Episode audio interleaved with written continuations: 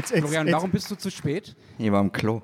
Ja, weißt du, kommt er zu jedem Zug, zu jedem Zugtreffpunkt kommt er überpünktlich. Man kann keinen Zug mit ihm verpassen und jetzt irgendwie muss er noch aufs Klo vor dem Auftritt und Äh, nein, kommt zu Moment, spät. ich, ich hab's was verpasst, gell? Ich euch, Was, wir haben dich, wir haben ich dich lese beim was Schiffen vor. Es ist da nämlich, wenn ihr über diese blöde Wendeltreppe noch raufgegangen wart, da ist ein Klo oben. Das gibt's offenbar noch nicht lang. Und jetzt habe ich noch ein Foto machen müssen, deshalb hat das alles länger dauert. Foto auf dem Klo. So beginnen die besten Geschichten, ja. Also, da steht folgendes. Der du diese Inschrift liest beim Verrichten deiner Notdurft, bedenke, diese Klosettanlage verdankst du einem Benefiz von Dirk Stermann und Christoph Grissemann. Beide wollten im Treibhaus nicht mehr heimlich ins Waschbecken brunzen, sondern in Würde und im Sitzen ihre Geschäfte erledigen. Da war ich jetzt noch.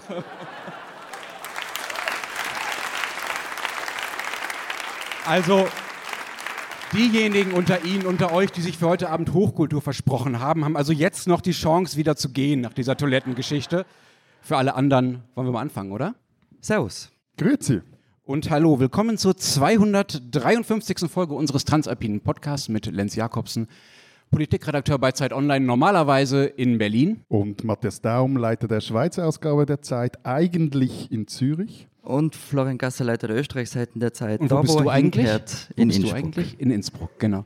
Wir sind heute alle in Innsbruck für diejenigen, die uns äh, nachhören am Mittwoch äh, kommende Woche. Wir sind nämlich schon zum zweiten Mal eingeladen beim Journalismusfestival in Innsbruck, wunderbarerweise. Vielen Dank dafür. Und wir sind dieses Mal aber woanders, als wir letztes Mal waren. Letztes Mal waren wir im Haus der Musik. Das war auch schon ganz nett, würde ich sagen. Ja, aber nett ist nicht genug, es war zu klein. Das stimmt, das war zu klein. Wir mussten hunderte Leute wegschicken. Wo sind diese Leute heute, Florian? Im Keller. es wird ja dieser Auftritt ähm, in den Keller vom Treibhaus auch gestreamt. An dieser Stelle Hallo an alle, die uns da jetzt zuschauen und die da unten sind. Danke an, auch an euch, an Sie, dass ihr kommen seid. Aber also sag mal, wie ist das für versicherungstechnisch? Also ich meine, Österreich, Keller.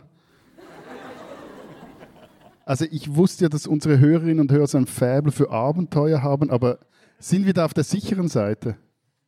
Ja. Gut. Okay. Ähm, Wir sitzen nicht unten im Keller, wir sitzen hier oben äh, im Turm des Treibhauses, so heißt das. Und seitdem äh, klar war, dass wir hier unseren Auftritt haben, Florian, warst du schon höllisch aufgeregt. Warum? Ich bin immer höllisch aufgeregt, weil es ist Treibhaus genauso lang gibt wie mich, seit 1981. Und nur dazu war der erste Standort vom Treibhaus ums Eck von der Wohnung, in der ich meine ersten 18 Jahre verbracht habe, äh, nämlich im Pradl.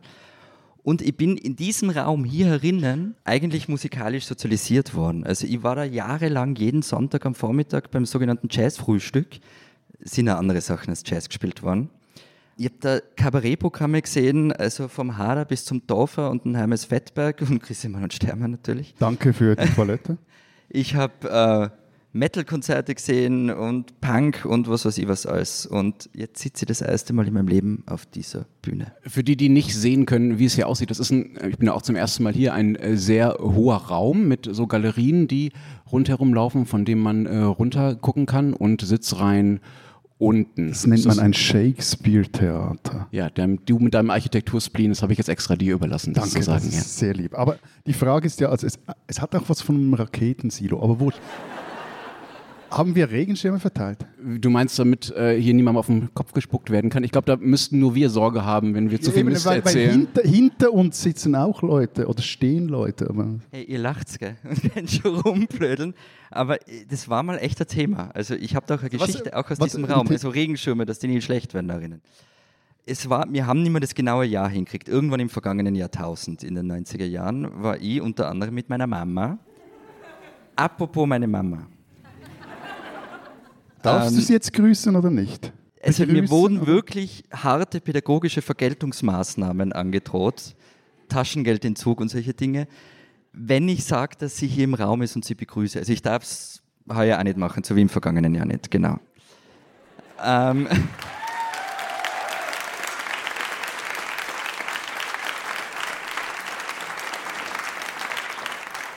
ich glaube übrigens auch, dass meine Schwester das nicht cool finden wird, aber ja. Ähm, Also wenn du sagst, dass deine Mutter hier ist oder dass sie auch hier ist. Oder? Zweiteres. Jedenfalls, wir waren hier gemeinsam und haben Josef Hader gesehen. Eben irgendwann Mitte der 90er.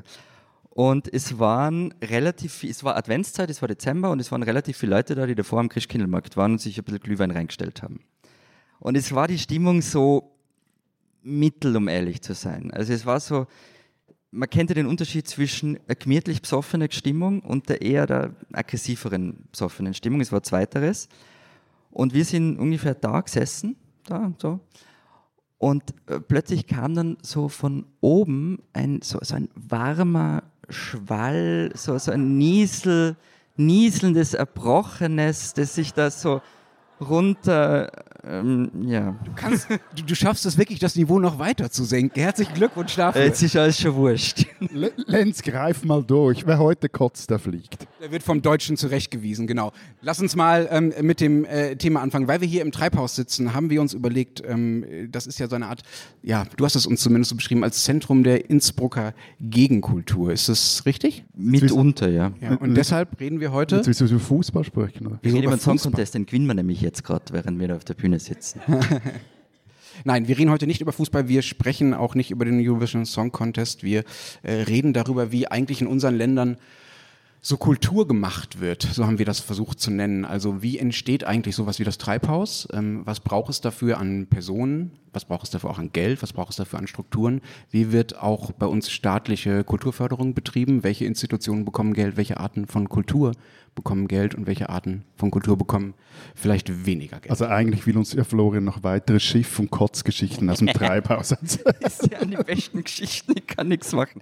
Aber ich kann euch schon auch was, noch was anderes erzählen. Also wie wir über das Thema, ähm, das erste Mal über das Thema geredet haben, da ist allererste, was für euch dann kommen ist, weil wir machen, wenn wir so Live-Auftritte haben, sagen wir immer, wir gehen von dem Ort aus, an dem wir sind, von dem Land. Und wir sind in Österreich und Matthias dann sagt, ihr seid eine große Kulturnation. Niemand ja.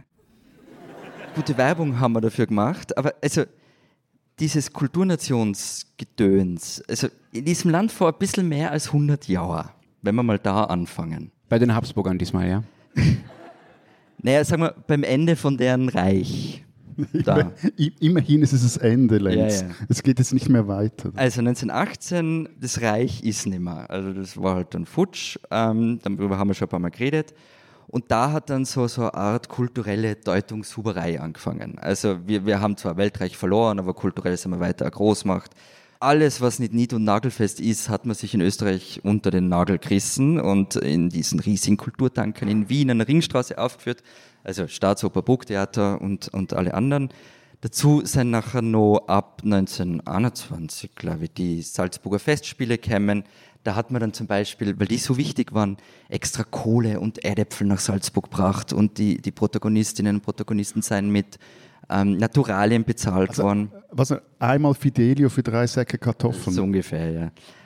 Und damit hat es eben angefangen, wir sind kultureller Großmacht, auch wenn sonst nicht mehr viel da ist. Und was damals begonnen wurde, das lebt halt bis heute weiter. Also das ist ein sehr... Was mit den Erdäpfeln jetzt? Nein, das nicht, aber das, das also konservierte Verständnis von Hochkultur. Und das halt vor allem in der Hauptstadt ausgelebt und, und das ist unser anderes Thema ja, massiv subventioniert wird. Ich freue mich ja immer, wenn du ausnahmsweise mal dein eigenes Land ein bisschen schlecht redest. Ähm, aber das du nie. Nein. nein, nein, das ist überhaupt nicht deins.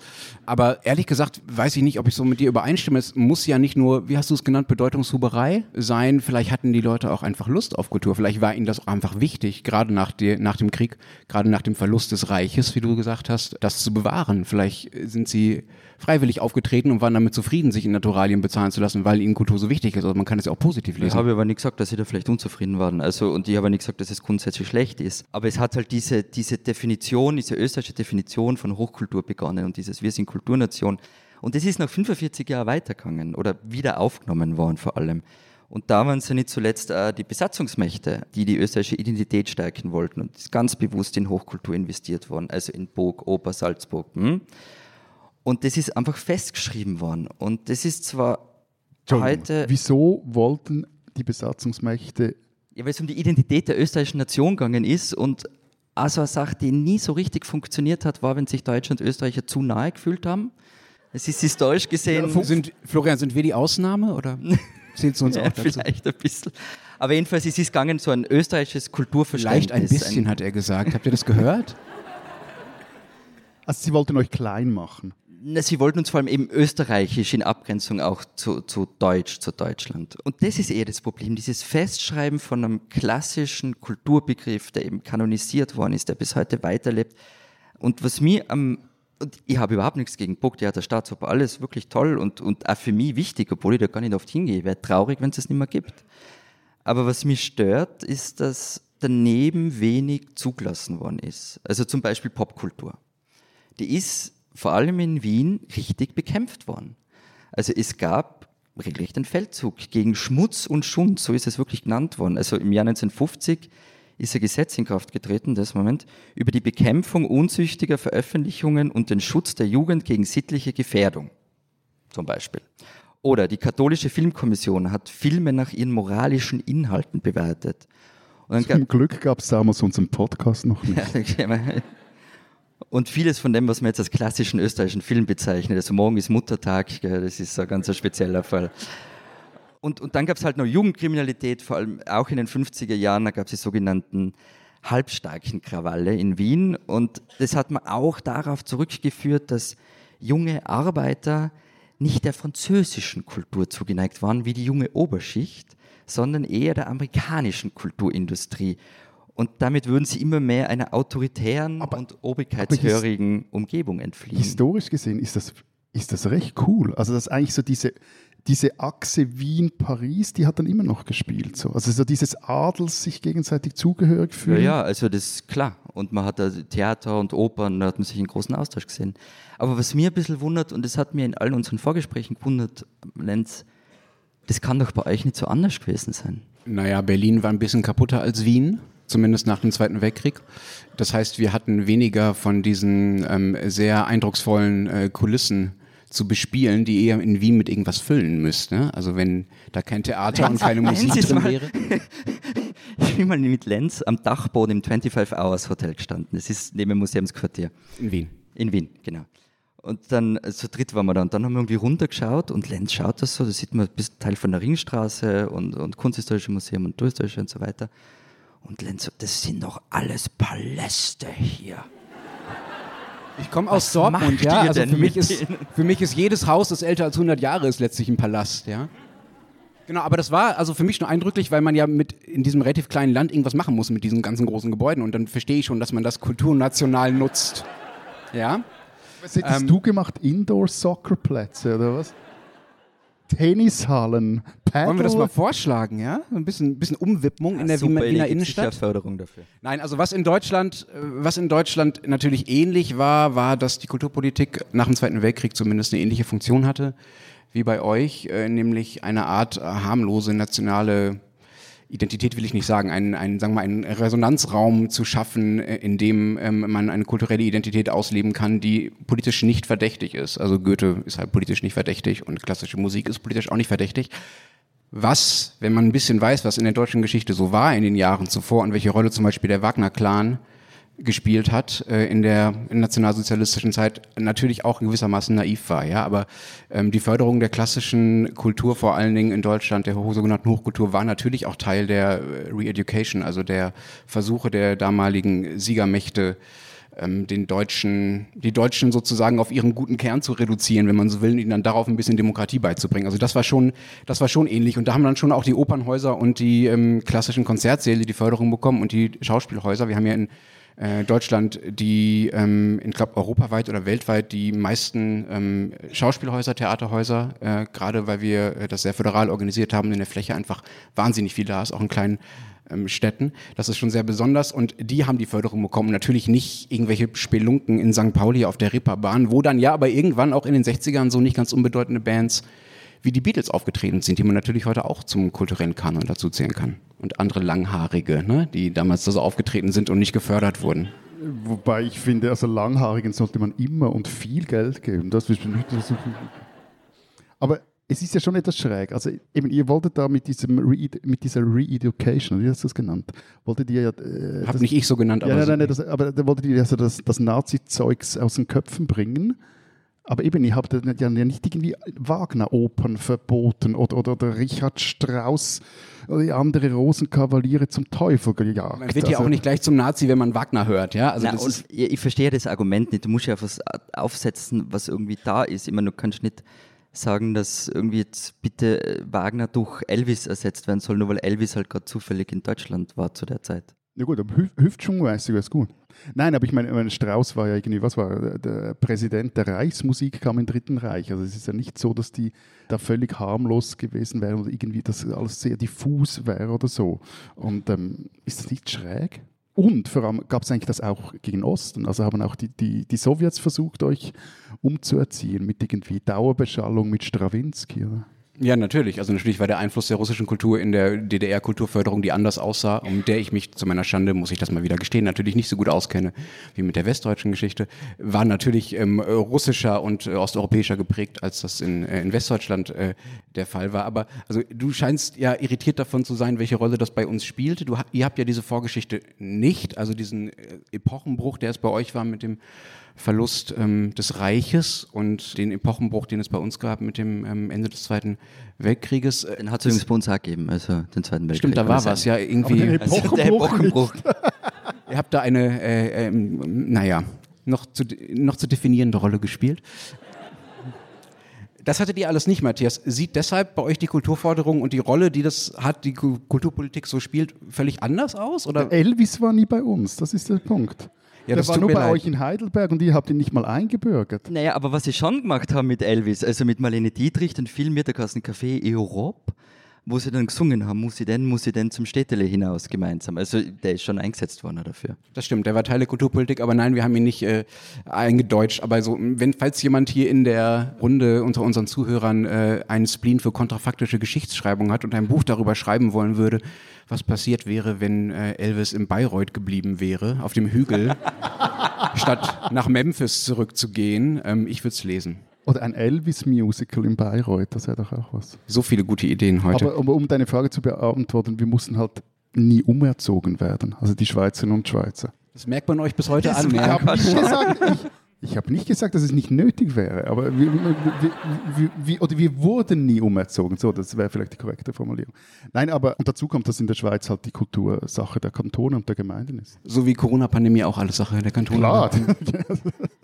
Also bis heute äh, gibt es in der Schweiz weder eine sowas wie eine Nationalgalerie oder es gibt auch kein Staatstheater. Und ähm, das ist politisch so gewollt und zwar auch also seit der Bundesstaatsgründung 1848 und damals in der ersten Verfassung, die übrigens heute, hund, heute Heujahre 175 Jahre alt wird.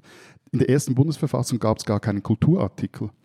Und erst dann 1887 begann der Bund so langsam mit Kulturförderung, hat da irgendwie Werke angekauft, die jetzt in irgendwelchen Sammlungen verstauben, hat äh, Veranstaltungen organisiert und auch, äh, wie ich im historischen Lexikon gelesen habe, er sah die Unterstützung monumentaler Kunstwerke vor. Also irgendwelche Statuen etc. Und, so. und das Ganze verfolgte drei Zwecke, wie, wie häufig als staatliche Kulturförderung. Also erstens Hebung der künstlerischen Qualität, zweitens Ankurbelung des Kunstmarkts, wir sind ja in der Schweiz, und drittens patriotische Überlegungen, also quasi so eine Art von, eine Art von Nation Building.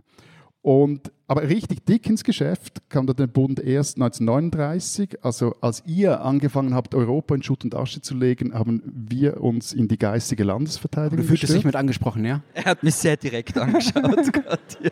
Hat der Deutsche sich mal kurz weggeduckt? Entschuldigung, du, ihr wart ja nur das Opfer. Nee, aber damals, also 39 wurde dann Pro Helvetia, das ist äh, eine der wichtigsten Schweizer Kulturstiftungen, wurde gegründet oder auch die neue Helvetische Gesellschaft. Und ähm, damit wurde so versucht, sich rückzubesinnen auf eine Schweizer Identität, die es bis dahin so gar nicht gab, vermutlich auch damals nicht gab und vor allem bis heute nicht gibt.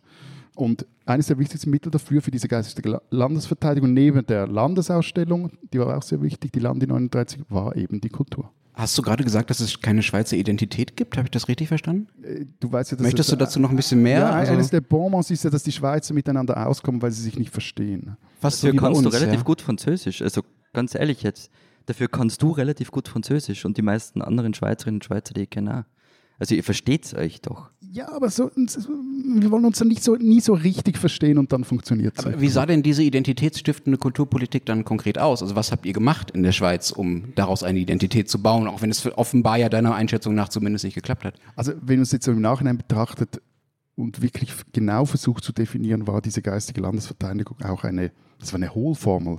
Also da passte irgendwie alles rein, außer gerade die, die Ansichten der Kommunisten und der Frontisten, das waren unsere Nazis. Unter anderem wurde damals Rätoromanisch als vierte Landessprache anerkannt, das, das sollte man mal rein, da die Bündner. Und alles andere so konkret ist doch relativ schwierig. Ich glaube, so, wenn man wissen will, wie damals so der, der, der, kulturelle Zeitgeist war, muss man sich vermutlich die Filme von damals ansehen. Die sind auch, ähm, die sagen ja, am meisten aus. Also zum Beispiel so Filme wie Fusilier Wipf oder auch äh, Gilbert de Courgenay. Das sind so typische Zei äh, Filme aus dieser Zeit, die da zeigen. Ja. Gibt's die, äh, kannst du das übersetzen, bitte? Was? Die Titel von den Filmen. Das ist ein Name. Achso, hast du keinen Filmtitel gesagt gerade? Gilbert de Courgenay ist der Film. Ja, was für ein Film? Um was für einen Film anschauen? Eben, Gilbert de Courgenay ist so ein Film. Heißt der Film. So heißt der ah, okay. Film. Gilbert Worum ist, geht's da? Worum geht es da? Es geht um eine äh, Dame, die in Courgenay, wenn ich das richtig im Kopf habe, in einem äh, in einer Beiz oder in einem Hotel arbeitet, wo viele Soldaten verkehren. Es, ist, es sind so Soldatenfilme aus dieser Zeit, Fusilier Wipf auch, da wurde diese, diese Verteidigung der Schweiz wurde da gefeiert auf verschiedene Art und Weise. Aber schon nach dem Krieg verremdelte man dann wieder sehr stark mit dem Einfluss des Staates. Ab den 60er Jahren ging auch so das Wort von der Angst vor der Zitat Staatskultur um. Und es wurden dann verschiedene politische Anläufe lanciert, um eben den Bund da mehr auch in die Verantwortung zu nehmen und dass der auch mehr Geld ausgibt etc. Aber noch 86, also 1986 scheiterte eine Kulturinitiative, die vor allem so aus dem SP-Milieu lanciert wurde. Und dann gab es 94 noch. Die wollte was machen? Die wollte, eben, die wollte das den Bund ändern. stärker in die Verantwortung nehmen, dass der mehr Geld zahlt, dass da mehr Kultur gefördert wird, auch auf nationaler Ebene. 94 gab es nochmals einen Vorstoß gegen Wiederbach ab und erst 1999, als die Bundesverfassung total revidiert wurde, wurde dann mal auch ein Kulturartikel reingeschrieben. Und dann ging es aber nochmals zehn Jahre, bis es überhaupt ein Kulturförderungsgesetz auf nationaler Ebene gab. Seitdem darf der Bund ein bisschen was. Bis zu einem gewissen Grad. Und äh, was nimmt ihr dafür so für Geld in die Hand? Also wie viel ist euren Ländern die Kultur wert? Wie viel gibt ihr aus dafür? Viel. Also richtig viel. Danke für die präzise Antwort. Ähm, also laut Statistik Austria werden für Kunst und Kultur in Österreich drei Milliarden Euro ausgeben im Jahr. Ja, aber mit dem rettest du nicht mal eine, eine, eine Filiale einer Schweizer Bank. Also. ja. ja was Da jetzt? wirst du keinen Widerspruch von uns hören. Also Ich wollte das nur fürs Protokoll vermerkt haben. Okay. Also das sind so ungefähr, also nicht so ungefähr, das sagt auch die Statistik Austria, 328 Euro pro Kopf. Und wenn man sich jetzt zum Beispiel das Kulturbudget vom Bund anschaut, ähm, das sind 600 Millionen Euro. Ein bisschen weniger, glaube ich. Und mehr als die Hälfte davon fließt in ähm, Bundestheater, also Burgtheater, Staatsoper und so weiter, und Bundesmuseen. Also die gehören bei euch alle dem Bund. Oder werden von die dem werden, finanziert? Genau, kein Bundestheater Holding als komplizierte Sache. Aber und, und ein anderer Teil, also das andere von der Hälfte von dem fließt in die Bundesmuseen, also das sind Kunsthistorisches Museum, Naturhistorisches etc. Alles von dem, was ich jetzt gesagt habe, ist in Wien mit einer einzigen Ausnahme, nämlich Schloss Ammers, das steht da in Innsbruck, das gehört zum Kunsthistorischen Museum. Alles andere von diesem Riesentopf fließt für Kunst und Kultur in Wien. Auf die Gefahr hin, dass du jetzt da keine Antwort darauf weißt, wieso? Also A, wieso alles Wien und B, wieso ausgerechnet da dieses Gehüt hier? Ja, das, das was? dieses Gehüt, hat das genannt, dieses schöne Renaissance-Schloss am Rande von Innsbruck. ist das das mit der Lustgrotte? Ja, genau. Genau das. Das erklärt alles. Ja. Darauf ist es zurückzuführen. Ihr habt also eine Bundeslustgrotte, ja? Ich deute das Schweigen als Ja. Wieso waschen du das überhaupt? Und, und warum Wien, war, glaube ich, noch die andere Frage, ne? Warum Wien? Ja, Matthias wieso? Warum das so wie? Ja, das ist eine komplizierte Sache, weil die Sammlung vom Kunsthistorischen geht auf, unter anderem auf die Sammlung vom Erzherzog Ferdinand II. zurück, Tiroler Landesfürst, der das Ding da oben gebaut hat, schon als Museum damals. Vor ihr spare ich alles drum und dran, aber jedenfalls ist, ist eine Außenstelle des Kunsthistorischen Museums. Also meine Jahreskarte fürs Kunsthistorische gilt in Schloss Amras und in Wien im Kunsthistorischen. Aber finden das die anderen Länder dann, also Bundesländer dann cool, wenn das alles nur, der Bund nur in Wien? Naja, Ja, Na. natürlich.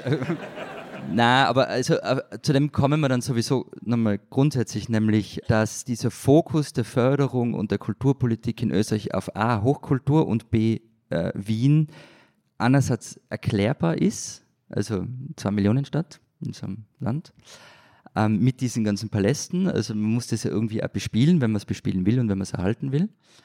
Aber natürlich sagen dann ganz viele andere, hey, und wie viel bleibt eigentlich nur übrig für sonstige Kunst und Kultur in Österreich? Und das ist eine Diskussion, die gibt es, wie ich vorher gesagt habe, eigentlich seit dem Ende des Zweiten Weltkriegs. Und die wird bis heute so geführt. Nur noch mal, bevor wir da tiefer einsteigen, also drei Millionen, drei Milliarden waren es bei euch, ja? Ja. Äh, In Deutschland sind es ungefähr 15 Milliarden, das heißt Halb so viel. halb so viel mit dem berühmten mal 10 äh, Faktor gerechnet. Bei uns ist aber die Aufteilung auch anders als bei euch. Wir haben zwar auch ein bisschen Bundeskulturförderung, aber sehr viel weniger. Äh, Das meiste Geld, was der Bund für Kultur ausgibt, äh, geht in Auslandskulturförderung, also Goethe-Institute zählen zum Beispiel dazu. Und ähm, sonst in der Fläche macht der Bund eigentlich fast nichts, außer, außer halt in Berlin. Ne? Du sagst das so, so en passant, also halt in Berlin, da macht der Bund was. Wieso Berlin? Also ist es irgendwie so, Äh, weil Berlin, Berlin muss gefördert werden, weil Hauptstadt? eine mindestens so einzigartige, wenn auch andere Rolle hat äh, in Deutschland wie Wien in Österreich. Also nicht wegen den großen Verhältnissen, auch nicht wegen ökonomischen Verhältnissen, äh, sondern einfach wegen der Geschichte als geteilte Stadt und äh, als neue Hauptstadt und so weiter. Und es gibt einen ähm, sogenannten Hauptstadtfinanzierungsvertrag, der regelt, dass der Bund der Hauptstadt in vielen Bereichen hilft und unter anderem eben auch in der Kultur. Äh, Jetzt mal, nur mal ganz Ja. kurz für mich zum Mitschreiben. Das heißt, ähm, die Bundesrepublik Deutschland hat Kulturausgaben, die sie ausgibt für Goethe-Institut und so weiter im Ausland, für Berlin und für sonst nichts. Also, dass da irgendwas Ja, die gefördert machen wird. Verwaltung und haben eine Kulturstaatsministerin und so weiter. Genau, also aber es dass gibt da schon auch noch andere wird Ausgaben. dann in Nein, äh, Freiburg. Genau, es gibt kein Museum in Freiburg, das vom Bund bezahlt wird. Okay. So, sowas gibt es nicht. Ähm, und Aber eins bald in Nigeria, oder? bitte? Bald eins in Nigeria. Ähm, sollen wir das in eine andere Sendung auslagern vielleicht, bevor wir jetzt im Postkolonialismus, äh, Okay, okay. Ne, so, glaube ich, wäre, glaube ich, ganz klug. Nee, bei uns machen die allermeisten äh, Sachen werden von den äh, Kommunen äh, gemacht und ähm, in Berlin macht der Bund ähm, dafür relativ viel. Es gibt die Stiftung Preußischer Kulturbesitz, die sind unter anderem für dieses schöne Humboldt-Forum zuständig, das in dieses, habt ihr vielleicht von gehört, schon gehört, äh, in dieses gerade so du schön wieder aufgebaute, Postkolonialismus später sprechen und spricht über das Humboldt-Forum. also Stadtschloss halt, ja, das zahlt der Bund, diese ganzen äh, Sachen. Also bei uns ist es ähnlich wie in Österreich. Es sind auch drei Milliarden und es, gleichzeitig ist es ähnlich wie bei euch, dass quasi die, die Finanzierungspyramide auf dem Kopf steht. Also es ist äh, die Hälfte dieser drei Milliarden entfallen auf die Gemeinden, etwa, ich muss nachschlagen, 1,2 Milliarden, also etwa 40 Prozent auf die Kantone und dann für den Bund bleiben dann noch 330 Millionen übrig. Und der Bund fördert eben bei uns eigentlich keine solche Hochkultur, was recht äh, ein, ein witziges Detail Und, ist. und, und wofür, also das ist ja auch das, worüber du vor allen Dingen reden willst, Florian, aber du ja vielleicht auch, Matthias, äh, wofür gebt ihr das Geld aus? Also wer kriegt es am Ende? Die Opern? Ja, Theater? also habe ich ja vorher gesagt, zu einem ganz großen Teil. Ich habe mir das äh, die letzten Tage mal angeschaut, in diesen Berichten vom Ministerium, das, also jetzt sind wir bei den 600 Millionen, die vom Bund ausgeben werden. Alle Länderberichte habe ich mir ehrlich gesagt nicht angeschaut. Also allein vom Bund, vom Ministerium kann man sich 508 Seiten anschauen, wo wirklich minutiös aufgeschlüsselt ist, auch Einzelpersonen, wer kriegt wie viel Förderung von 500 Euro bis zu Millionenförderungen. Ähm, da steht übrigens als Treibhaus drinnen, zum Beispiel. Also eben Bund fördert auch das Treibhaus mit gut 100.000 Euro im Jahr. Und eben es gibt so viele Unterpunkte, es wird am schwindlig und es steht halt die Albertina drinnen zum Beispiel. Was Albertina Museum in Wien. Und es gibt aber in Österreich, und das nochmal zur Zahl, eben doppelt so viel. Es gibt gewisse Kunst- und Kulturförderungen, die gibt es nur in Österreich aus gewissen Gründen. Zum Beispiel, Möchtest du ins Detail gehen? ja, es gibt zum Beispiel die Verlagsförderung in Österreich. Okay, was ist das? Das Das aber ist- gibt es bei uns auch, aber Okay. erst neuerdings. Okay, also bei uns ist es so, die Verlagsförderung, das sind drei Millionen im Jahr. Die sind Anfang der 90er eingeführt worden. Und das ist wirklich ein österreichisches Spezifikum. Also die Schweiz haben es jetzt nachgemacht. Aber ähm, der Hintergrund ist ja, dass österreichische Buchverlage keinen leichten Stand haben, vor allem in Deutschland. Also gerade viele Autorinnen und Autoren, wenn sie mal renommiert sind, wechseln sie sehr schnell zum deutschen Verlag. Und große deutsche Häuser gehen da manchmal schon so ein bisschen auf Raubzug ähm, durch österreichische Verlagsprogramme. Wollen wir hier die Fußballparallelen einbauen? Gutes Stichwort, Fußball. Na, aber so, so zum Beispiel Leute, die ihr ganz klar als österreichische Autorinnen und Autoren bezeichnen würdet. Clemens Setz zum Beispiel, den du so gern hast. Oder Elfriede Jelinek, Peter Handke und so weiter, die publizieren alle bei deutschen Verlagen und nicht bei österreichischen Verlagen. Und österreichische die Verlage sind, haben ja, die sind ja nicht auf den Kopf gefallen, die wissen ja auch, Nein, wo ey, der das Markt ist ja überhaupt kein ist. Vorwurf. Also, das Also- ist ja völlig normal so. Und österreichische Verlage haben in Deutschland einen Marktanteil von 2%. Also, das ist halt so. Die Idee ist, dass mit der Verlagsförderung einfach eine Vielfalt an österreichischen Verlagen erhalten bleibt. Aber ist es nicht, also bei uns wurde diese Verlagsförderung äh, eingeführt, weil man auch gemerkt hat, dass halt die, die, die Märkte so klein sind und für Genau. gewisse Themen, also zum Beispiel ein deutscher Verlag würde nicht einmal über Schweizer Geschichte ein Buch rausbringen, vielleicht Schweizer Geschichte für Dummies, so, aber, aber, aber nicht irgendein historisches Du meinst sowas, wie wir hier machen seit fünf Jahren? Genau, würde das irgendwie transkribieren lassen von einer KI. So. Nein, aber und das ist vor allem auch ein Grund. Es gibt gewisse Themen, die werden jetzt nur in der Deutschschweiz gelesen oder vielleicht in der Westschweiz noch kleiner. Ja. Und das, das rechnet sich einfach nicht. Also weniger so dieses Bundesliga-Abwerbeding, sondern vor allem auch thematisch bedingt. Ja, also es ist nicht nur thematisch, es werden schon auch thematisch, es werden einzelne Publikationen gefördert, es werden ja auch Sachbücher und Fachbücher gefördert. Aber bei der Verlagsförderung geht es wirklich darum, dass das gesamte, also da gibt es auch verschiedene Kategorien, ich glaube drei, aber grundsätzlich ist die Idee, dass der Verlag als Ganzes gefördert wird und der kriegt dann ein Geld, das kann, es können 10.000 Euro sein, es gibt, äh, ich glaube, es gibt welche, die 100.000 kriegen, so in der Größenordnung. Aber du hast ja vorhin gesagt, von, von wegen, also dein- deine erste Reaktion war ja, was wird gefördert? Du meintest zu Hochkultur. Und ich habe es mal jetzt ra rausgesucht, Kulturausgaben der Stadt Zürich, weil sich das etwas konkretisieren oder anschaulich sagen, äh, erklären lässt. Da wurden also 44 Prozent fürs Theater ausgegeben, 22 Prozent für klassische Musik, 12,5 für bildende Kunst, 7,5 für Film. So, und jetzt kommt das so das Brösmeli-Zeugs Das was? Das Brösmeli-Zeugs, also das Krumenzeug, so das Kleinzeug. So. Also darunter, Kleinkrams. Klein, also, so, das waren 2% wird da unter dem Punkt Jazz, Pop, Rock. Das Jazz fällt da drunter. Jazz, Pop, Rock kriegt dann nach Also zwei. die große Jugendkultur Jazz. die große grauhaarige Jugendkultur Jazz kriegt gerade mal 2%. Und als ich jetzt das nochmal bei der, der, der Vorbereitung für die Sendung angeschaut habe, also irgendwie da, da fühlt man sich in die tiefsten 70er, 80er Jahre zurückversetzt, wo ja die genau gleichen Verteilungsdiskussionen geführt wurde. Und da hat sich am Schluss einfach nichts dran ge geändert. Also ich meine, es ist ein Evergreen der, der Kulturpolitik, aber dass selbst in der größten Schweizer Stadt, ich meine, die, die, die rammelt sich ja immer stolz auf die Brust, dass sie jetzt wieder von der Financial Times zu, zum nächsten Cool Spot äh, gewählt wurde und nirgends sei es so hip wie, wie bei uns und so, dass da zwei Drittel des Geldes in Schauspielhaus, Opernhaus, Tonhalle, noch ein paar andere Theater etc. fließt, das finde ich schon recht krass. Aber was würdest du dir denn wünschen, Matthias? Wünschst du dir mehr staatlich geförderten Death Metal? Ja, ja, ja, ja, ja, ja, ja, ja. Super. Also, dass du dir das wünschst, ist mir klar, ja. Aber Sehr, sehr schlechtes Beispiel. Die Schweiz haben nämlich eine große Metal-Kultur, muss man dazu sagen. Eine Aber die gute. wollen das Geld ja nicht. Also zumindest Teile davon wollen das Geld nicht. Also der Todesmetaller der Schweiz will das ja gar nicht. Dein Liebling. Todesmetaller, ist das ein Wort, das du. Benutzt du dieses Wort? Also, hey, da habe ich den Todesmetaller mir mal angeschaut, so im Konzert. Also, Wenn du wie ich jahrelangen Umgang mit Herrn Gasser pflegst. komm. ja, aber Tom Fischer das ist doch einer deiner Säulenheiligen. Ja, wobei wir haben, ähm, das haben wir tatsächlich auch abgesprochen, weil ich habe gesagt, er soll nicht Tom Fischer erwähnen und Celtic Frost, weil ich glaube, dass das die wenigsten kennen. Ähm, wir haben gesagt, wir testen das jetzt einfach. Wer kennt Tom Fischer und Celtic Frost da drinnen? Siehst du? Ah, da! Es hat eine Person aufgezeigt, zwei, zwei, zwei. Personen Ja, aber, aber aufgezeigt. der, der, Der Licht- Tontechniker. Ja, der Tontechniker.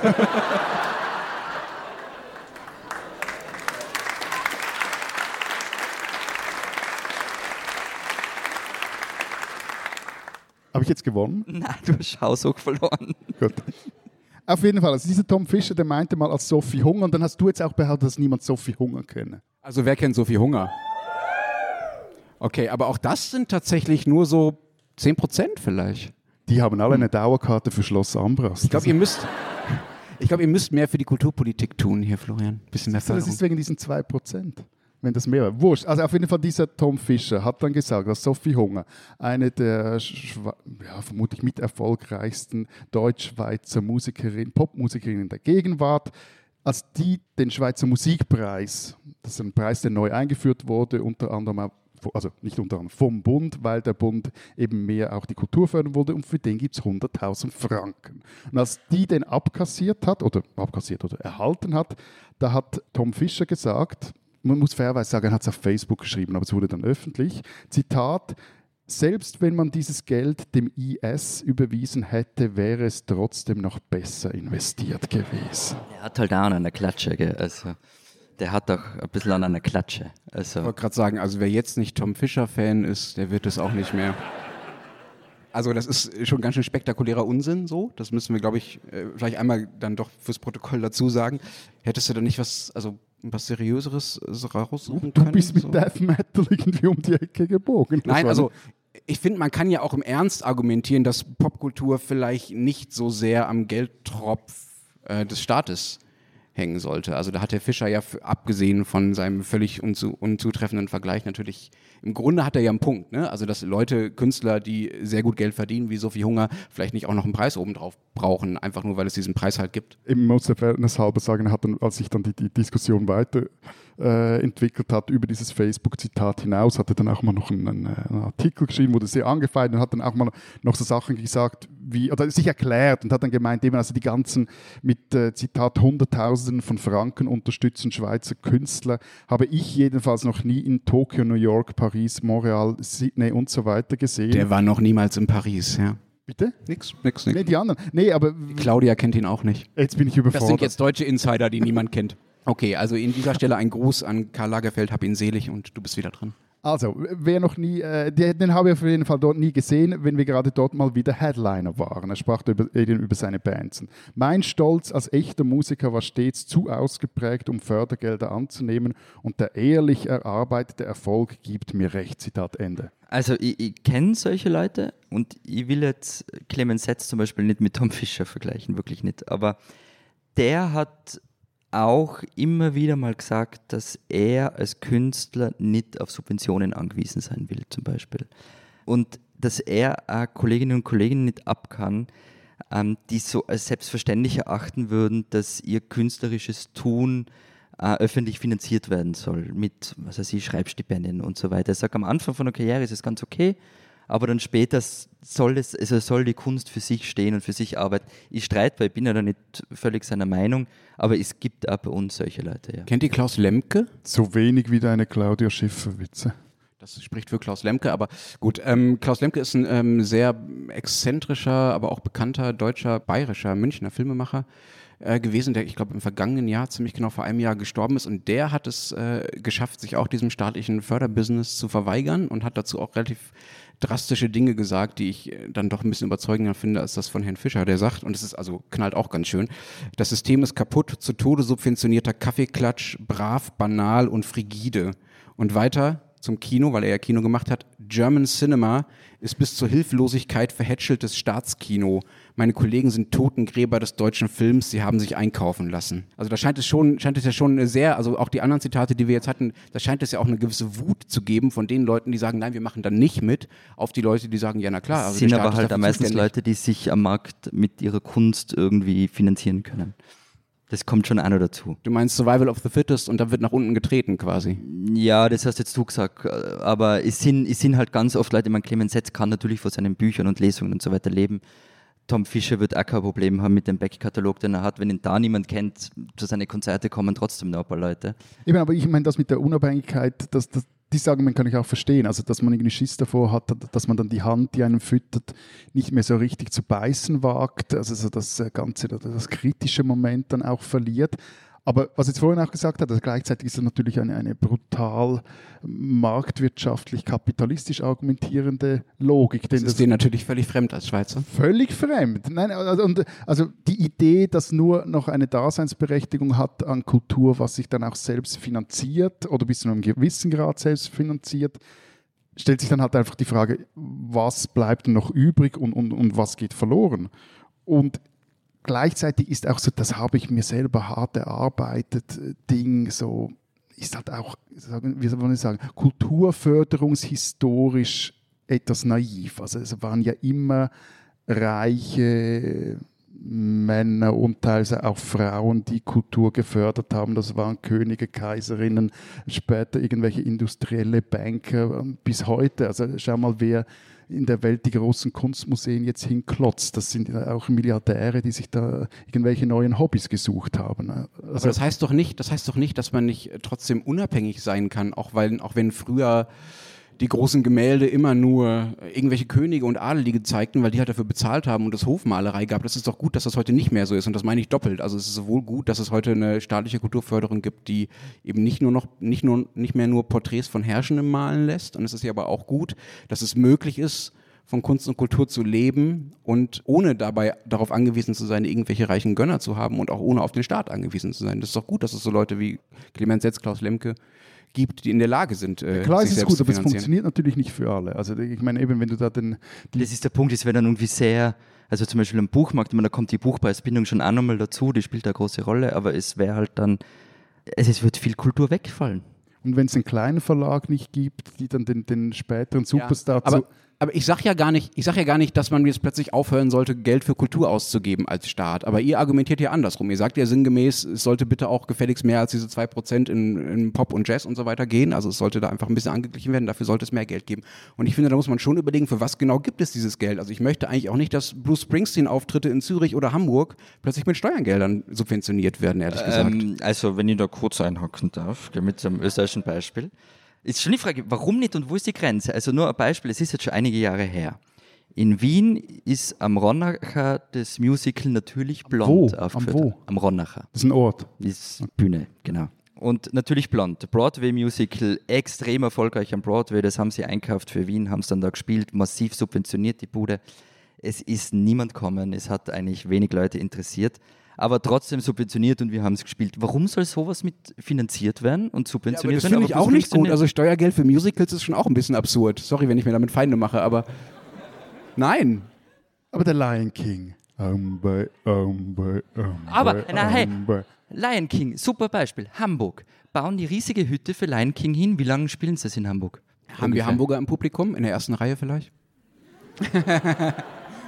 Hamburger, anwesende Hamburger möchten nichts dazu sagen, aber viele Jahre. Ja, also Fall. viele Jahre wird da gespielt, läuft super, man verdient richtig viel Geld damit. Ja, why not? Also, aber das muss man dann nicht mit Steuergeld groß subventionieren. Aber dann, dann könnt ihr vielleicht mir was erklären. Also wieso soll dann zum einen der Staat es seinen Bürgerinnen und Bürgern ermöglichen, was ja sehr toll ist als Bürgerinnen und Bürger dieser Stadt, jetzt, wenn wir jetzt Zürich nehmen, dass man für, wenn ich das richtig gelesen habe, für 15 Franken ins Open House kann, wenn man dann die richtige Vorstellung und den richtigen Platz und da irgendwie zum Zug kommt, um sich dort, sagen wir, die Zauberflöte anzuschauen. Wieso muss aber der oder dieselbe Bürgerin, selber Bürger für das Bruce Springsteen-Konzert, das tatsächlich diesen Sommer in, in Zürich stattfindet, im Letzigon-Stadion, wieso muss der oder die mindestens 127 Franken und 55 Rappen für einen Stehplatz hinblättern?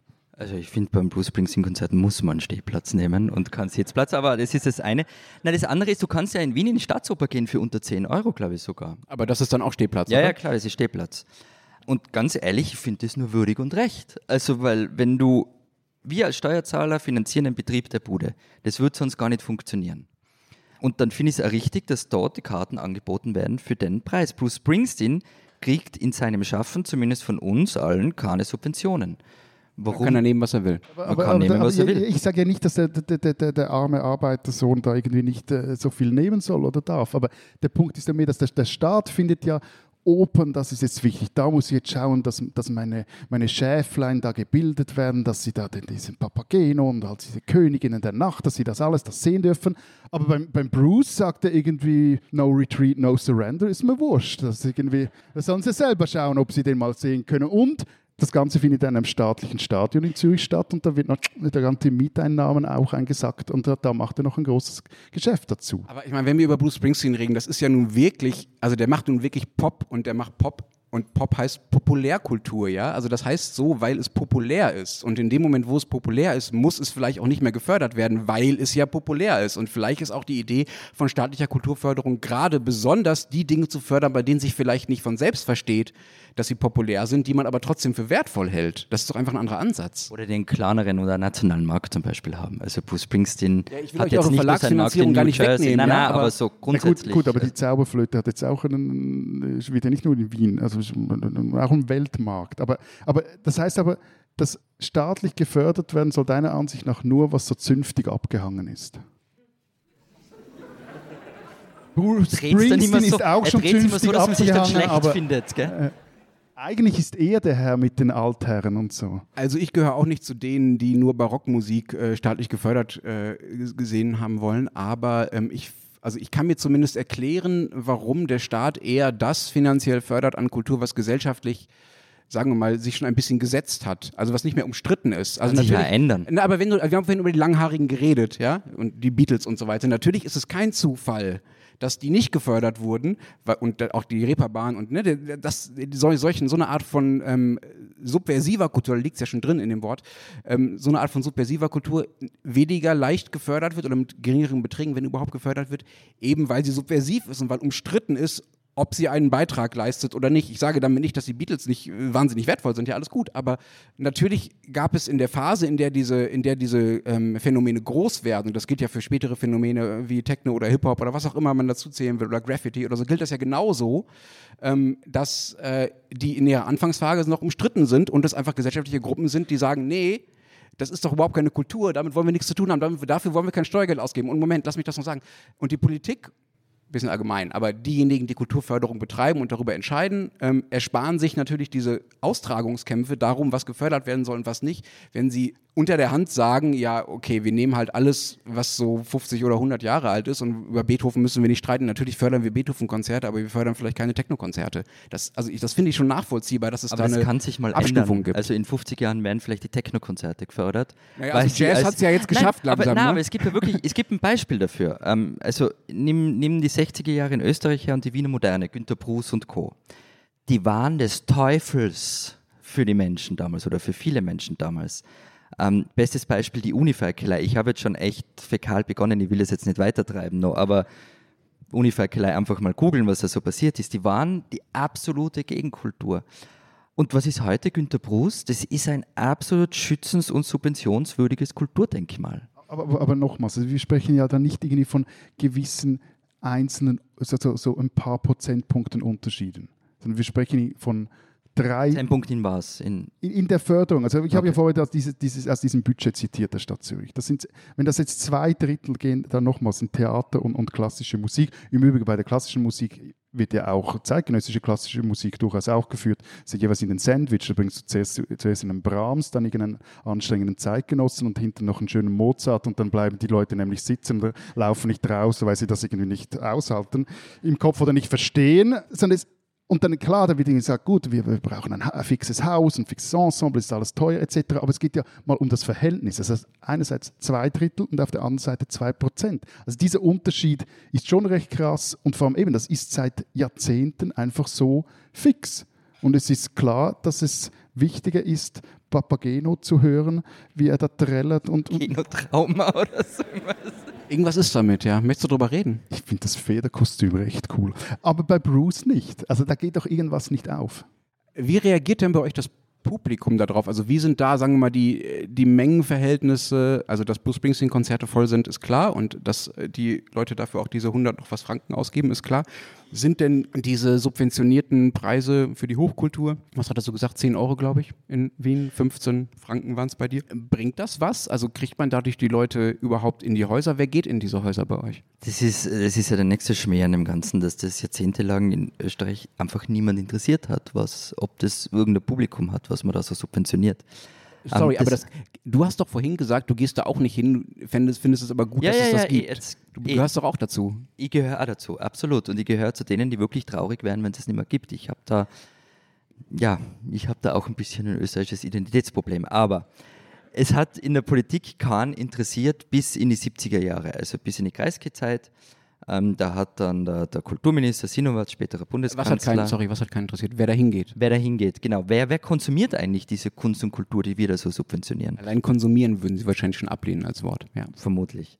Und da gab es eine erste große Studie dazu. Und ähm, da ist dann rausgekommen, also was da subventioniert wird, das ist ein reines Elitenprogramm im Großen und Ganzen. Äh, für relativ kleines Publikum, extrem viel Geld ähm, und das ist ein sehr abgeschottetes Publikum, plus minus. Man hat diese Studie dann immer mal wieder gemacht, 30 Jahre später unter anderem auch in die Nullerjahre. da ist dann im Grunde auch wieder rausgekommen, es hat sich nicht so stark verändert. Man war dann auch ein bisschen zaghaft in der, in der Veröffentlichung von der Studie, weil irgendwie 30 Jahre sozialdemokratische Kulturpolitik und daran hat sich wenig geändert. Ein äh, Zeitjournalist hatte sie aber und hat sie dann veröffentlicht. Ähm und ähm, gerade vergangenes Monat ist eine Umfrage vom Institut Sora rausgekommen. Ähm, eben, wer geht überhaupt ins Theater? Und von den 2000 Befragten ähm, gehen 45 Prozent einmal im Jahr ins Museum, 34 waren einmal im Theater, 20 haben sich ein Musical angeschaut. Aber einmal oder mehr jeweils meinst du, oder? Ja, ja, klar. Ja, okay. ja, ja, also mindestens einmal. Und auch 20 Prozent waren in einem Klassikkonzert. Opern, Operetten, Lesungen, Tanz, Ballettaufführungen und so weiter sind vor 13 bis 15 Prozent der Befragten besucht worden. Entscheidend ist aber bei dem Ganzen, und das ist das, was eben in die 70er schon rausgekommen ist mit dem Elitenprogramm, ähm, das formale Bildungsniveau. Also 41 Prozent der Menschen mit akademischem Abschluss besuchen mehrmals im Monat Kulturveranstaltungen. Menschen mit einem Lehrlingsabschluss tun es nur zu 14 Prozent. Das ist ja überall, also, überall dasselbe. Ja, ja, aber wir also subventionieren halt damit schon eben ein Elitenprogramm. Das, das ja, ist ja, klar, Punkt aber, aber, ich, ich habe kürzlich mal eine, eine, ähnliche Studie aus Frankreich gesehen und die, die haben ja auch über Jahrzehnte versucht, das irgendwie zu öffnen. Genau dasselbe. Und für die Schweiz habe ich irgendwo die Zahl gelesen, dass es etwa 10 Prozent der Menschen sich für Hochkultur interessieren und der Rest halt nicht. Also das aber da muss man das, finde ich, sehr, sehr gut argumentieren, wenn die Zahlen so sind, wie du sie aus Zürich erzählt hast oder wie aus Wien, dass man so viel Steuergeld in diesen Betrieb reinsteckt. Ja, und, und, und gleichzeitig liegt dem vermutlich auch also diese Idee, dass alle alles konsumieren müssen. Also nicht jetzt, wenn es um die Verteilung geht, sondern mehr, wer geht dahin etc. Vielleicht auch so etwas. Vielleicht ist das auch ein Missverständnis, dass Kultur integrieren soll und nicht unterscheiden soll. Also, weil, naja, aber Moment. Also, ihr habt doch beide aus euren Ländern erzählt, dass die Kulturpolitik bei euch den Zweck hat, eine nationale Identität zu stärken, zu schaffen, zu befestigen, zu, bei, in Deutschland gewissermaßen zu, zu entharmlosen, zu verharmlosen. Ja, aber, aber Florian, das, das, das sind ja Dinge, die natürlich alle irgendwie mitnehmen müssen. Da kannst du ja nicht sagen, das mache ich nur mit den oberen 10 Prozent. Ja, aber Florian ist vielleicht das beste Beispiel. Also für ihn ist ja wichtig, dass es das Burgtheater gibt. Er geht doch nicht, noch dort nicht hin. Das ist dasselbe mit mir mit dem Fitnesscenter. Ich finde, gut gibt es das, aber ich gehe nicht hin. Moment, werden in der Schweiz die Fitnesscenter mit Steuergeldern? Nein. Nein. Ich hätte es euch zugetraut. aber du hast sicher ein Abo und gehst nicht hin, also du subventionierst, oder? Ich hatte eins.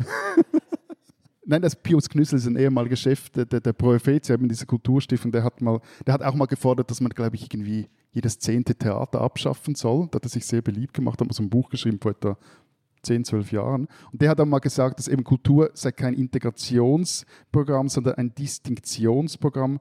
Um Zitat, jedes kulturelle Angebot sammeln sich Menschen, die sich damit von anderen unterscheiden. Ja, und das stimmt schon auch. Also das sieht man, wenn man, äh, also gerade in Wien bei diesem fachkundigen Publikum, die dann in der Pause da stehen und na, so Monsignore Muti in den 90ern hat es aber in Mailand schon besser inszeniert und so. Ja, eh. Äh, und Logisch lassen sie dich nicht rein. Ja. Und daneben steht Florian, der gerade vom Todesmetaller kommt. Ja, genau.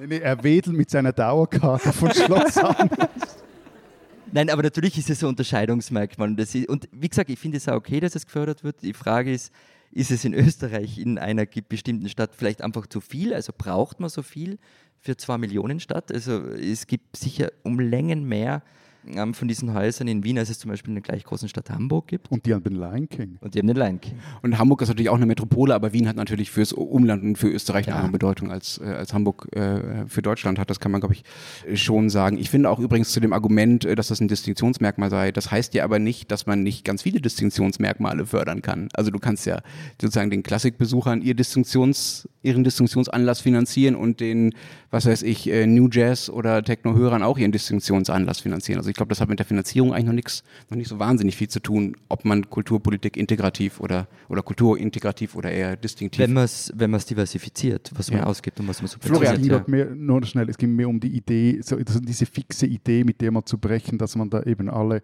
äh, auch den Hinterletzten aus Schwammendingen und Seebach noch ins Opernhaus Das stimmt, also dass man eine 100%-Vorstellung machen kann, die alle erreicht, das ist glaube ich auch, das ist, das ist Quatsch. Florian, wie sage ich das jetzt? Ähm, wenn in Österreich Geld im Spiel ist und Politik im Spiel ist, dann sind wir ja gewohnt, dass wir auch über gewisse Nähebeziehungen reden. Noch nie das gehört. haben wir beim Tourismus, das haben wir bei Medien immer wieder. Wir haben schon oft äh, drüber geredet. Wie ist das denn bei der Kultur, so mit den, mit den Nähebeziehungen zwischen, zwischen Künstlern und zwischen Politik? Ja, Ich bin ja bekanntlich nie schlecht gelaunt, gell? Aber wenn man schlecht gelaunt wäre, dann könnte man schon sagen, dass es gewisse Tendenzen gibt, die in diese Richtung gehen. Aber nicht im heiligen Land Tirol.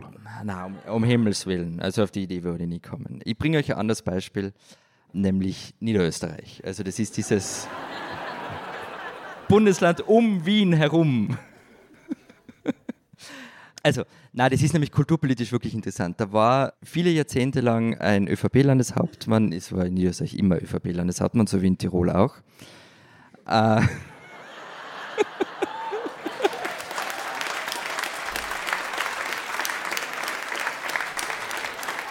Florian. Florian, möchtest du an dieser Stelle einen Gast begrüßen? ja, also drei Meter von mir entfernt sitzt der Tiroler Landeshauptmann, Dr. Matle.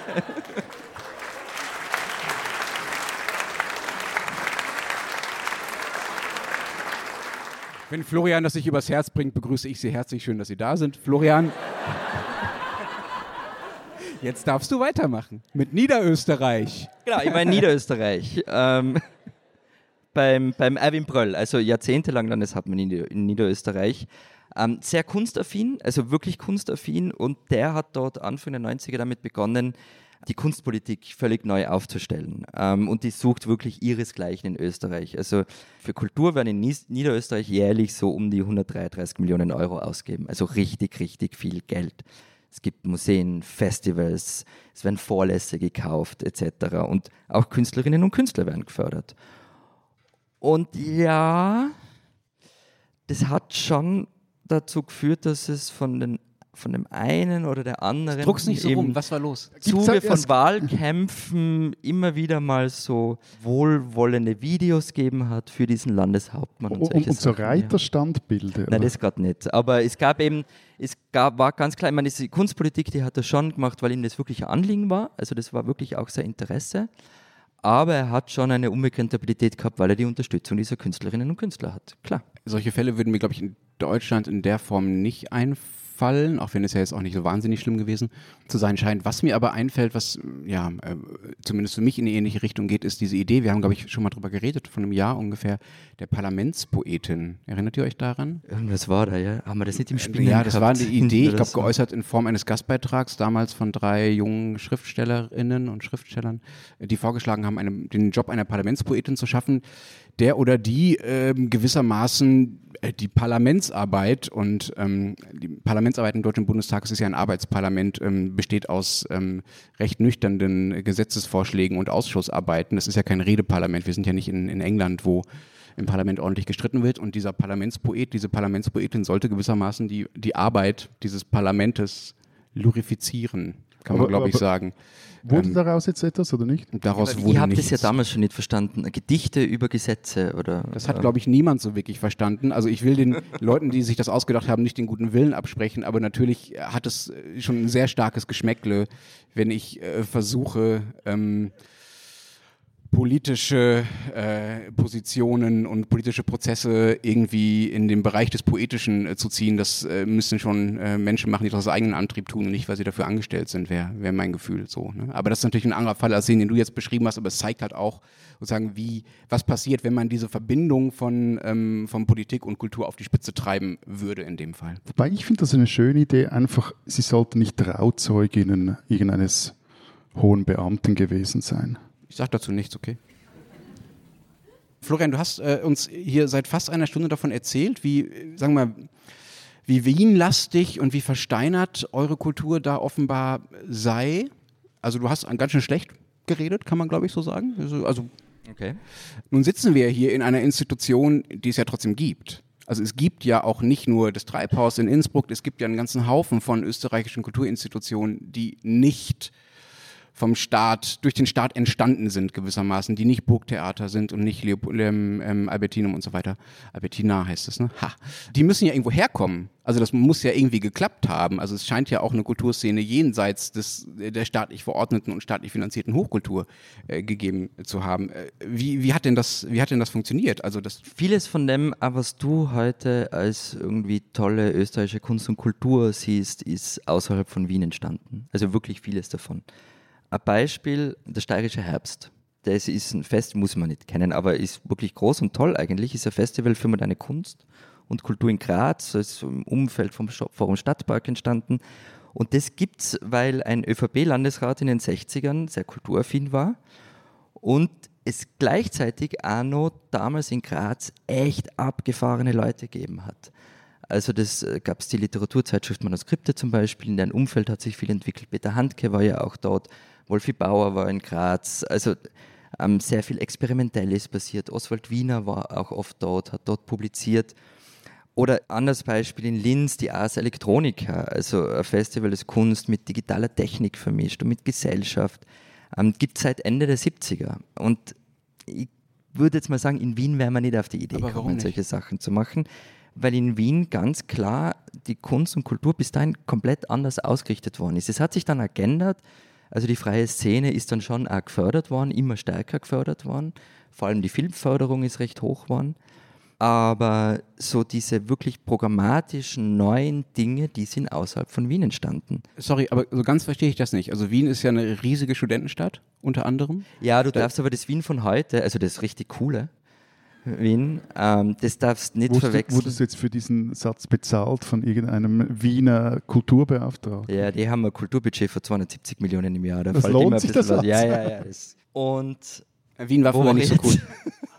Du wolltest auf Wien schimpfen, dass das früher Nein, nicht ich so wollte cool gar nicht war. auf Wien schimpfen, aber das war natürlich eine komplett andere Stadt als heute. Also es sind auch viele weggegangen dann von dort. Also zum Beispiel, wenn man jetzt sagt, Kiki Kogelnik war der größte Pop-Art-Star, den Österreich je hatte, das stimmt, aber die ist nicht in Wien groß geworden, die ist in New York groß geworden und ist dann sozusagen wieder groß zurückgekommen und hat dann die großen Ausstellungen da gemacht. Aber ich verstehe nicht ganz, warum Menschen, die in Wien wohnen, und deswegen leben ja viele Menschen in Wien und es lebten auch schon vor Jahrzehnten viele Menschen in Wien und viele junge Menschen, die äh, tendenziell vielleicht ein paar Nischenprogramm. Es Ideen. ist schon passiert, Lenz. Es hat es ja alles gegeben. Also es hat diese ganzen eben, ähm, die, die, die Wiener Gruppe und so weiter, das gab es, aber das war halt nicht so im Fokus. Also es war immer ein bisschen ein Nischendasein. Ja, aber du, du, du brauchst ja auch Platz und Räume. das kommt auch noch Und, dazu. und, und das war, äh, also ich kann das nur von Zürich sagen, also da, da hat man sich die, die Jugendkrawalle 1918, der 80, 18, 80 daran entzündet, dass Geld oder weitere Millionen für das Opernhaus hätten gesprochen werden sollen oder gesprochen wurden und aber es noch immer kein autonomes Jugendzentrum in der Stadt gab. Später wurde dann daraus, irgendwann mal wurde das gemacht, beziehungsweise wurde dann die Rote Fabrik daraus. Aber diese Konflikte, die wirken jetzt eben so mit 40 Jahren Entfernung etwas skurril, aber da war ganz klar, es gab dafür einfach keinen Raum. Und du kannst einmal ein Punkkonzert in deiner Wohnung veranstalten, aber nachher nie mehr. Also da- da- das, das sind so, so, so Dinge, das hat auch Aber das uns aus ja seiner in Wien. Jugend erzählen, in, Wien war das, in Wien war das ja ähnlich, auch mit diesem Raum. Also deshalb gab es ja zum Beispiel in Wien die Arena-Besetzung Ende der 70er Jahre. Über die haben wir schon mal geredet. Also diese Frage, hey, wir brauchen einen Raum, wir wollen einen Raum, wo Jugendkultur stattfinden kann. Und die Arena-Besetzung ist ja gescheitert am Ende des Tages. Aber ich meine, dann lass uns doch mal hierhin zurückkommen. Das Ja. gibt es ja hier. Das hat ja hier funktioniert. Es Ja. gibt ein Treibhaus. Wie hat das geklappt? Genau, also das ist, also grundsätzlich ist es so, immer wenn die Politik kein Interesse hat, dann ist es schwierig geworden, das einmal voraus. Aber zum Beispiel eben dieses Haus hier, das Vorgängerding von dem ähm, hat Comcast, das war ein Studentenprojekt. Also der Norbert Bleifer, der ist bis heute der Boss hier, Das ist der mit der, den, den, den Geißenglöckchen, oder? der mit der Glocke, genau. Der ist damals, also wir sind jetzt in die 70er Jahren zum zuständigen Landesrat gegangen, äh, wegen Förderungen für dieses Com. Und der ist mit seinen Kumpels rausgeschmissen worden, weil das waren bärtige und langhaarige Typen und ähm, das und Argument immer mit war, den Frisuren. aber nein, es war, es war das Argument, die könnten ja mit dem Geld Waffen kaufen gehen. Also, Was? weil, ja, weißt du, Ende der 70er, jung, beitig und konservativ, da bist du gleich, was gleich mal ein RAF-Vergleich. Zum, zum Glück kriegen wir hier kein Honorar für unseren Auftritt. Sonst würde man uns an der Grenze auch wieder rausnehmen. Ähm, es fällt mir ein bisschen schwer, dieses Waffending äh, jetzt zu verteidigen. Das will ich natürlich nicht. Aber natürlich, also wenn ich, was du uns erzählt hast im Vorfeld von der Geschichte des Treibhauses und auch von der politischen Einstellung und Haltung, die von diesem Haus ausgegangen ist und auch gerade in der Gründungsphase davon ausging, war das ja schon ein linkes und subversives und sehr, sagen wir mal, machtkritisches, herrschaftskritisches äh, ähm, Projekt und ist es auf gewisse Art vielleicht auch noch bis heute. Und natürlich ist es, sagen wir mal, gibt es zumindest ein gewisses Spannungsverhältnis zwischen einem Staat, der sowas finanzieren soll, und Leuten, die mit diesem Geld dann sagen, das, was ihr da oben macht, das war alles Quatsch. Und dieses Spannungsverhältnis gibt es natürlich nicht beim Konzerthaus. Das Konzerthaus sagt ja nicht, wir wollen, was ich, wir wollen die Anarchie und irgendwie bitte schmeißt die FPÖ raus. So, ja. Ähm, das, ist, das sind ja andere, also das sind ja schon andere Verhältnisse, die da stattfinden. Das kann ich schon verstehen, dass man sich da zumindest, also dass es zumindest nicht so natürlich geschieht, dass äh, solche Institutionen auf eine, in einem ähnlichen Tempo und in einer ähnlichen Selbstverständlichkeit äh, Staatsgeld kriegen. Um das gutheißen zu wollen, ja. Aber es, also es steckt eine gewisse nachvollziehbare Empfindung dahinter, finde ich. Jo, eh. Ja. Okay, kann tschüss, ich jetzt danke. gar nicht groß widersprechen. Klar, aber das ist ja die Frage, was für Verständnis hat man von Kunst und Kultur und ähm, eben. Das eben bis zum gewissen Grad gehört ja auch zur Kulturförderung, dass man sich als Förderer beschimpfen lässt von dem oder der, der man das Geld gibt. Also das gilt für private Mäzene wie für staatliche. Gewisser Masochismus gehört dazu, meinst du? Ja. Aber wie ist das denn dann? Also, die gehen da mit ihren langen Bärten und ohne Waffen zu diesem äh, Politiker und sagen, wir wollen bitte Geld und der sagt, nö, ihr äh, kauft euch davon nur Waffen. Und dann, also es hat ja offenbar dann doch irgendwie Es geklappt. hat dann doch funktioniert und, und da sind wir halt bei dem Punkt, das ist gerade ähm, abseits von, von Hauptstadtkultur und solchen Dingen immer wichtig. Da treffen halt dann oft zwei, drei Leute aufeinander und dann funktioniert sowas. In dem Fall war es zum Beispiel so, dass unter anderem Paul Flora, also der war schon in den 70ern ganz ein bekannter Zeichner. der war auch Karikaturist bei der Zeit, glaube ich. Genau, ne? ja. ja. Und der hat es mitgekriegt und er hat es super gefunden, was die da machen. Und der hat dann auch bei den Politikern ein gutes Wort eingelegt und hat mit denen geredet. Und es gab noch andere wie den Musiker Werner Pürchner etc. Aber es war halt trotzdem immer schon auch ein Kampf zwischen Treibhaus und Politik. Manchmal, ehrlicherweise, manchmal auch schon ein bisschen liebevoller. Also es gibt eine, eine wirklich schöne Geschichte, wie ich finde. Die haben mal, also die Treibhausleute haben mal am Kulturbeamten der Stadt Innsbruck in dessen Mittagspause sind sie ins Rathaus rein haben seinen Schreibtisch geholt und haben den auf die Kläranlage getragen und abgestellt. Und es ist halt so eben diese, nennen wir es mal so, gute Mischung aus Nähe und Distanz zur regionalen Politik. Ähm, und das funktioniert halt hier und es funktioniert auch andernorts immer wieder und das seit ja, mehr als 40 Jahren. Aber was du sagst, äh, da kommen zwei, drei Leute zusammen und dann funktioniert es, das glaube ich ist schon ein Muster. Ne? Also ich kenne das noch aus meiner Jugend aus Dortmund, da waren es auch immer die zwei, drei gleichen Leute, die eigentlich mit so ein bisschen Umfeld dann drumherum, die alle großen Veranstaltungsreihen, Festivals, Veranstaltungsorte organisiert haben. Das war einfach eine sehr, sehr umtriebige, aber dann doch, und Dortmund ist ja nochmal größer ein bisschen, doch eine sehr, sehr umtriebige, aber sehr, sehr kleine Szene letztlich, die das gemacht hat. Und wenn das da passt und wenn es solche, solche Leute gibt, dann funktioniert es. Und das zeigt ja auch, dass es, dass es dann vielleicht doch mehr auf sozusagen nicht staatliche Initiative, sondern auf Eigeninitiative ankommt, die dann später staatlich gefördert Genau, werden so kann. eine Form der Kultur auf Ja. alle Fälle. Ja, Ja, ja. Aber, der, eine, eine der Ursprünge, das hast du zumindest vorhin erzählt, war ja, ich habe sie eher so mit den Stars, also Springsteen. Und, so. Ja, und äh, war ja doch äh, Gianna Nannini, oder? Ja, die war eine der größten, großen Förderinnen vom, vom Treibhaus, äh, irgendwie indirekt. Also, dass wir hier jetzt diese Notte Magiche erleben dürfen, haben wir Gianna Nannini zu verdanken. Soll ich die Geschichte auch noch erzählen? Bitte. Also das war offenbar so, das Treibhaus war zuerst in Pradl und dann sind sie daher umgezogen oder wollten daher umziehen, haben das Grundstück gehabt, aber das Haus ist noch nicht gestanden und sie haben das irgendwie finanzieren müssen. Und ähm, der Bleifer war in Wien beim Konzert von Gianna Nannini, hat die Veranstalter gekannt und war deshalb Backstage und redet sie darauf an, mei, ob sie nicht in Innsbruck spielen will. Und ja, okay, hat sie irgendwie geschafft, sie zu überreden. Keine Ahnung, wie man sowas macht. Also das war die Hochzeit von Gianna Nannini, also Bello e Impossibile und so. Und dann haben sie wiederum den Innsbrucker Bürgermeister offenbar in einem sehr schwachen Moment erwischt ähm, und haben das Berg-Isel-Stadion gekriegt dafür, für das Konzert. Und haben dann bei dem Konzert, also 16.000 Leute haben Eintritt zahlt, 30.000 waren da. Also, Ist das heute ähnlich von den Verhältnissen? Aber jedenfalls, ähm, das war sozusagen dann der Grundstock. Erstens, es war finanzieller Grundstock und zweitens, es war die Motivation, okay, wir machen da was weiter. Aber, aber wer war jetzt der größte Star? Weil Gianna Nannini war ja da unter der. das ist das Haus ja noch nicht. Genau. Wer war denn der größte Star, der hier mal saß? Ja, jetzt natürlich du, Matthias. Das ist mir schon klar, aber vor mir, bis zu diesem Abend jetzt. Wir teilen die Ära des Treibhauses in eine Vor- und eine Nach-Daumen-Ära. Ab heute. Der Erdgeschichte geht es nicht anders. Also, Wie kommen wir da jetzt wieder raus? Den größten Star auf dieser Bühne, den hat man gar nicht gesehen. Also er war da, aber man hat ihn nicht gesehen. weil, alle wieder so besoffen waren nach dem Christkindlmarkt. Na, weil es stockfinster war. Es war komplett finster in der Bude. Aber er war da und wir waren. Er war da.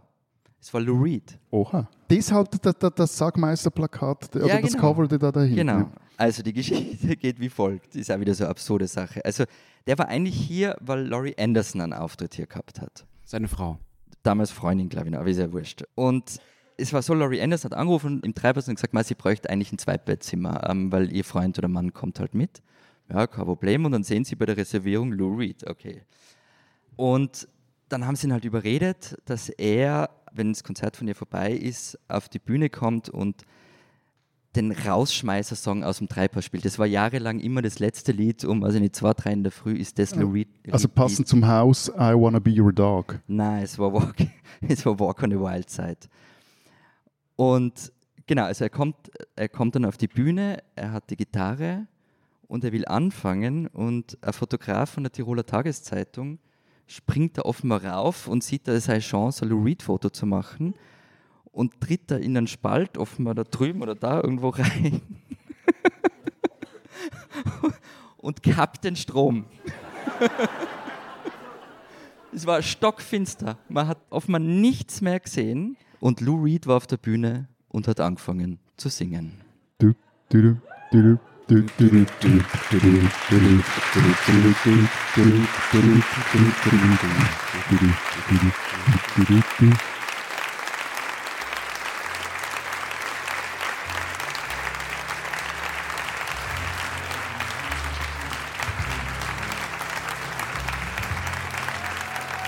können das nicht.